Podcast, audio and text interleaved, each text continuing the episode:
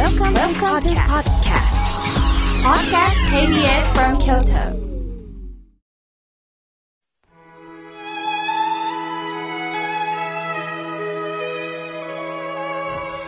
改めまして僧侶の河村明慶です今日の法話のテーマは心を回復する方法についてお話しいたします10月に入り芸術スポーツを楽しむという方も多くなるでしょうしかし夏バテからまだ体が回復しないという方もいるんではないですか？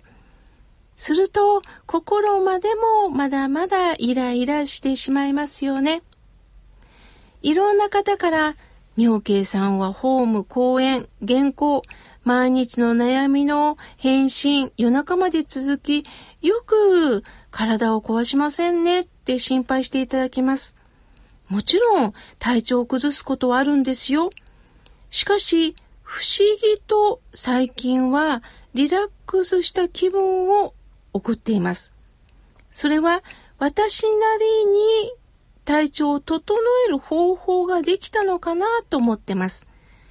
まず大切なのが適度な運動です。ある日、体がしんどくってね、起きれない時があったんです。このまま寝てるかと思ったんですが、気分までも見えると思って、ゆっくり起き上がり、軽い運動をしました。それがね、ピラティスです。ピラティスというのは、無理なく骨盤を調整する、まあ、柔軟体操みたいなもんなんですね。それをゆっくりゆっくりしてると、お腹もすっきり、頭もすっきりしたんですね。きっと血の巡りが良くなったのかなと思いました。そして次に私は五感を大切にしています。仏教ではこの人間の心を目、耳、鼻、舌、体ですね。これを五感と言います。そこに心があります。意識っていうのが必ず人間はありますよね。その6つを六式って言います。6つの意識の式で六式と言います。つまり、見る、聞く、匂う、味わう、感触、そして意識、思考などですね。それが一体になってこそ、まあ、調和が保てるんだっていうことです。しかし、リスナーの方の中には、見ることできないんだよ、聞くことできないんだよって方がおられます。もちろん、五感が揃ったから正常ではありません。たとえ四感であっても三感であっても、それなりに心を整えていくということはできるんです。例えば、お気に入りの空間の中で過ごす。景色を楽しむ。これは目です。リラックスした音楽を聴く。風の音、海、虫の音を聞く。耳ですね。そして、お香や何かね、香りを楽しむ。これ、匂いですよね、花です。そして、程よい自分に合った運動をする。これが体、身です。そして体に優しい食事をする。そしてこの五感すべてに栄養を届けるということなんです。あの、ちなみにね、お寺って健康維持にはぴったりの場所なんですよ。あの、お経を、まあ、あげる。これはお経のお言葉に触れる、目で触れるっていうことです。そして度胸する。自分の発した声を自分の耳で聞く。鐘の音を聞く耳ですね。そして本堂に行くと、お香やお花の香りがね、漂ってきます。そして、度胸は腹式呼吸をするので、体が温まりますしね、頭の活性化になるんです。そして、法話で生きるための知恵をいただく、これ体です。そして、なんといっても、法話の後は皆さんでワイワイしながら、お茶を食べながら、お,、ね、お菓子をね、楽しみながら会話をするということです。私も、あの、法話会ではそろそろ井村さんのおぜんざいを出しながらお茶を楽しもうかなと思っています。さあ、人間が持っているこの自然的な感情、自然な心、それをもう一度養っていくっていうことは大切です。今は残念ながら五感が喪失なった人間というもののバランスを崩していったという時代になりました。だから改めてこの感性を取り戻してほしいんです。なぜかというと、私のもとには毎日が面白くないっていう相談が来るんです。なんで面白くないんでしょう？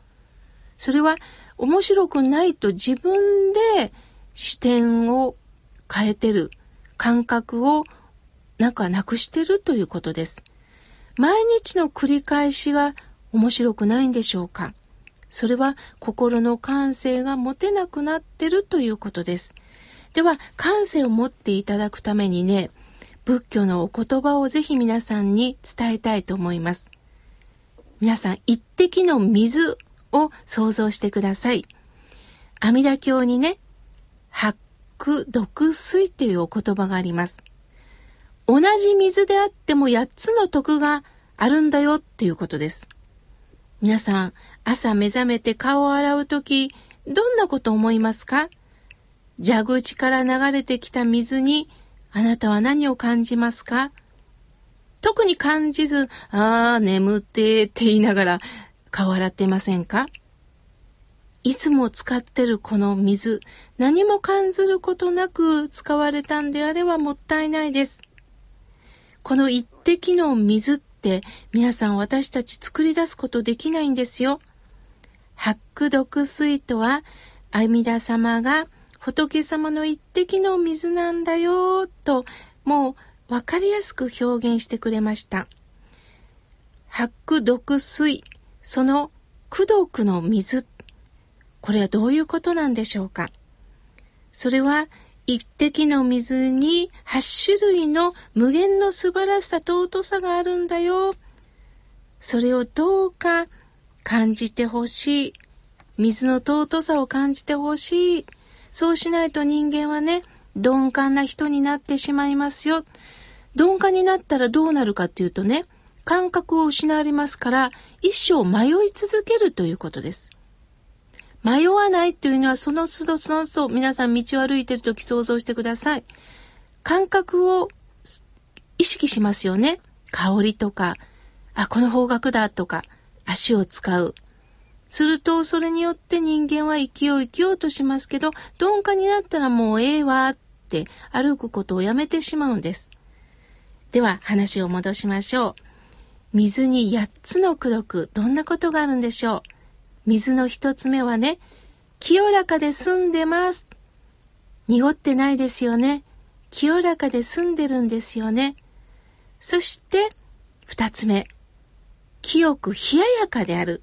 例えばこれからは水が冷えてきます。すると冷えることによっては、いよいよもう秋やな、冬やなっていうことを感じるんです。そして、ゆっくり飲んでみてください。甘く美味しいんです。また、私の今の体調によってその美味しさって変わるんですよね。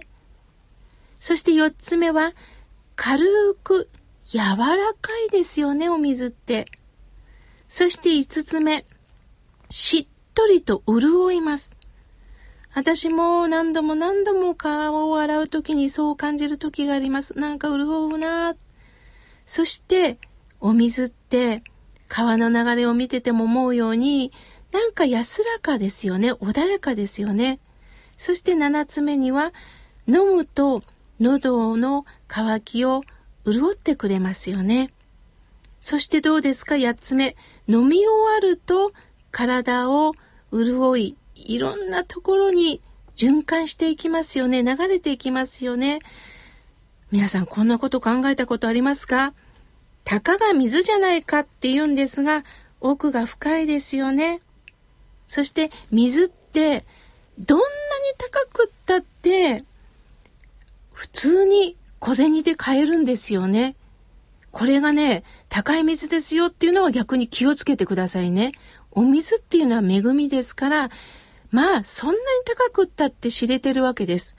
そして水は料理にも使えるし、美味しいコーヒー紅茶、にもできるんですよね。そして想像もできます。この水ってあえないあの人も飲んでるんだろうな。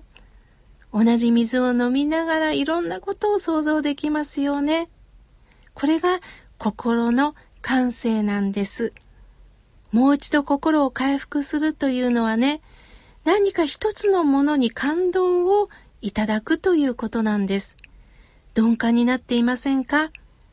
一滴の水から何か五感、そして心を巡り巡らせ、そして何か思いながら喜んでこの秋を過ごしていきましょう。さあ、ここでえお知らせがあります。KBS 京都ラジオ河村明慶の心が笑顔になるラジオ2018年10月 KBS 京都岡崎出会い生き生きパーク2018番組公開収録のお知らせです。河村明慶の心が笑顔になるラジオ10月に番組の公開録音を行うことが決まりました。今回の公開録音は KBS 京都が開催するイベント京都岡崎出会い生き生きパーク2018の特設ステージで行います。昨年も多くの皆様に同じ会場です。お越しいただきました。京都市左京区の岡崎公園で行います。平安神宮の赤い鳥居が見えます。そこです。今回の公開録音は10月20日土曜日午後2時10分頃から行います。10月20日土曜日午後2時10分頃から行います。所要時間は45分程度を予定しております。入場はもちろん無料です。またお申し込みを不要ですので、ぜひお気軽にお越しください。10月20日土曜日は KBS 京都京都岡崎出会い生き生きパーク2018を開催する岡崎公園へぜひお越しください。皆さんのお越しをお待ちしております。